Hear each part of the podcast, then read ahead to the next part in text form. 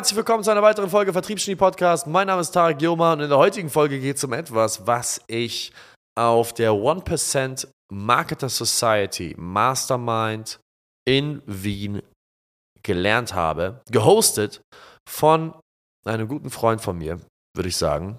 Beziehungsweise er ist mir in sehr kurzer Zeit, in sehr kurzen Gesprächen sehr stark ans Herz gewachsen, weil wir uns, glaube ich, ähnliche Werte verbinden. Wahrscheinlich wird er das Ganze auch bestätigen. Solltest du das hier hören, Adis, vielen Dank für das Veranstalten.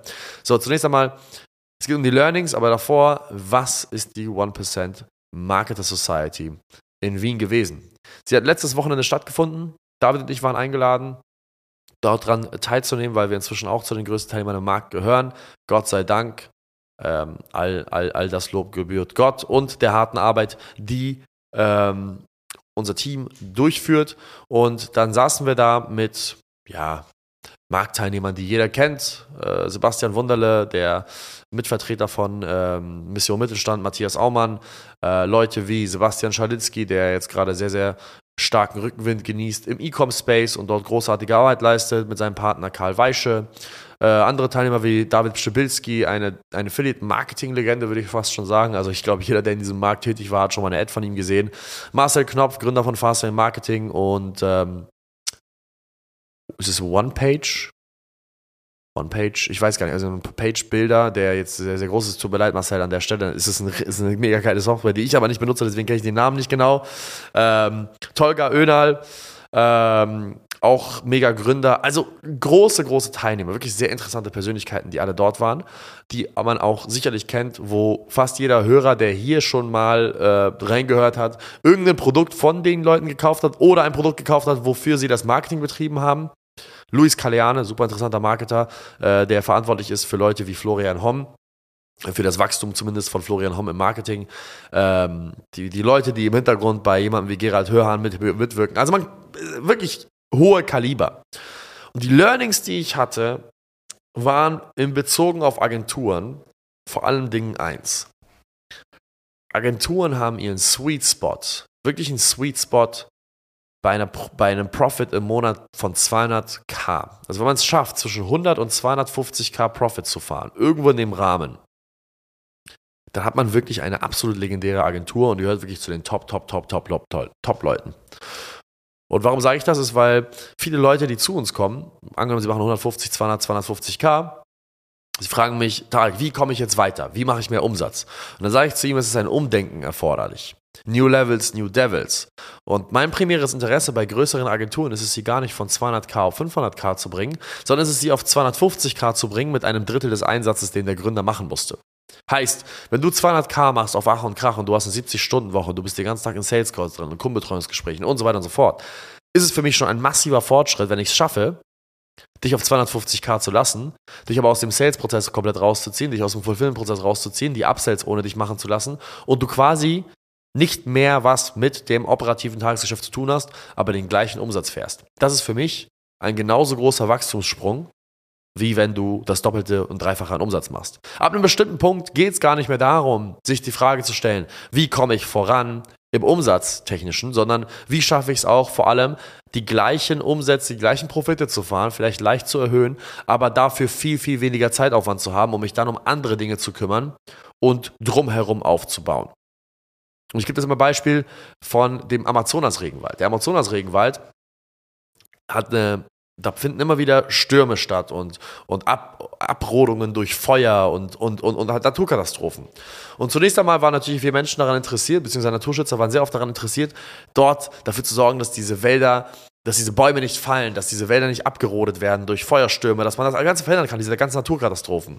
Was man aber festgestellt hat, man hat dann angefangen, die, die, die, die, ähm, äh, wie heißt es denn, die Waldbrände zu unterbinden. Man hat versucht, die Bäume stabiler zu machen, sie anzuketten und so weiter und so fort.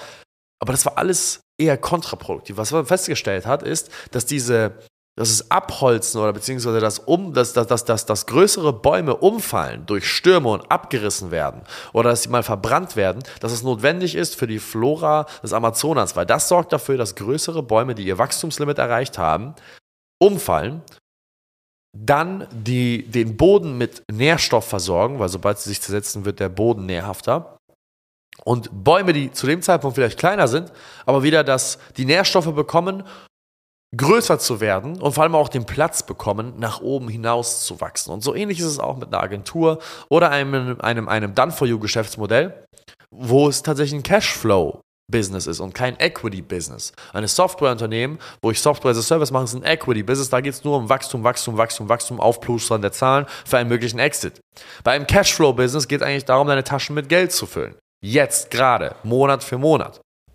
Und da ist es genau wie im Amazonas auch mal notwendig, die alten Prozesse sich anzuschauen, sich die Frage zu stellen, haben diese Prozesse ihr Limit erreicht? Sollte ich vielleicht den einen oder anderen Prozess entfernen aus meinem Unternehmen, ihn abholzen, damit die anderen Prozesse das Wachstum bekommen, welches sie brauchen und darüber hinaus wachsen? Heißt die Frage, die ich mir stelle, ist, was mache ich gerade? Wie viel Zeit fließt gerade hier rein? Und wenn ich das hier weglassen würde, okay, mein Umsatz würde zwar schrumpfen, aber würde ich die Zeit, die ich zurückgewinne, in andere Dinge stecken, würde, würde es dazu führen, dass mein Unternehmen potenziell sogar noch darüber hinaus wächst. Das ist die Frage, die man sich stellen muss, weil alle Leute hatten eine Sache gemeinsam, die vor die erfolgreichsten Leute dieser Mastermind war, sie hatten super leane Geschäftsmodelle, die super skalierbar waren. Und sie haben primär in Skalierung gedacht und Skalierung war für sie nur möglich, wenn es lean war. Und da haben wir auch viele Learnings für uns mitgezogen. Das wird auch viel auch äh, eine Veränderung herbeiführen, vor allem auch im nächsten Jahr bei Sales Hacks. Dafür sind wir auch sehr dankbar. Das war wirklich unglaublich geile Erkenntnisse. Ähm, und ähm, ja, das kann ich so an der Stelle dazu sagen. Das heißt, wenn du schon auf einer gewissen Flughöhe bist, ist es vielleicht super, super wichtig, sich mal mit jemandem auszutauschen wie uns, der halt, äh, was machen wir? Siebenstellige Monatsumsätze sind relativ schnell zu einem der größten Teilnehmer am Markt geworden und können halt von außen sehr gut darauf schauen und dir vielleicht einen Mindset-Shift mitgeben, sodass du dich vielleicht nicht in die Dummheit skalierst und dir einen riesigen Komplex aufbaust, der zwar größeren Frontend-Umsatz macht, aber irgendwie lohnt sich das gar nicht mehr für die Profitabilität und du tust dir damit gar keinen Gefallen, weil du eigentlich nur die Fixkosten erhöhst und im Falle dessen, dass es mal wieder schwierig wird, du einfach einen riesigen Fixkostenapparat hast, der all deine Vorarbeit und all den Profit der letzten Jahre auffrisst und du nach und nach untergehst. In dem Sinne, nochmal an der Stelle, vielen Dank, Adis und das ganze Team von Adhouse und Moritz, der uns dahin eingeladen hat, für die Mastermind. Hat mega viel Spaß gemacht. Super coole Leute. Ich habe mein Feedback schon persönlich an, an, an Moritz gegeben, auch an, an Adis, ähm, was ich mir nochmal wünschen würde, weil wir waren wirklich bei der Mastermind schon bei 98% Perfektion und man muss einfach sagen, für eine Mastermind, die das erste Mal stattfindet, ist das eine Leistung, die ich so vorher noch nicht gesehen habe habe mich auch tatsächlich selber inspiriert für unsere Masterminds und ich muss sagen, ihr seid auf jeden Fall auf einem deutlich besseren Weg, Adis, als wir es damals waren äh, bei unserer ersten Mastermind. Also Hut ab für diese Leistung. Ich weiß, wie schwierig das ist. Nochmals vielen, vielen Dank auch an die Zuhörer hier, mit denen ich gerade mein, mein, meine Erkenntnisse teilen wollte.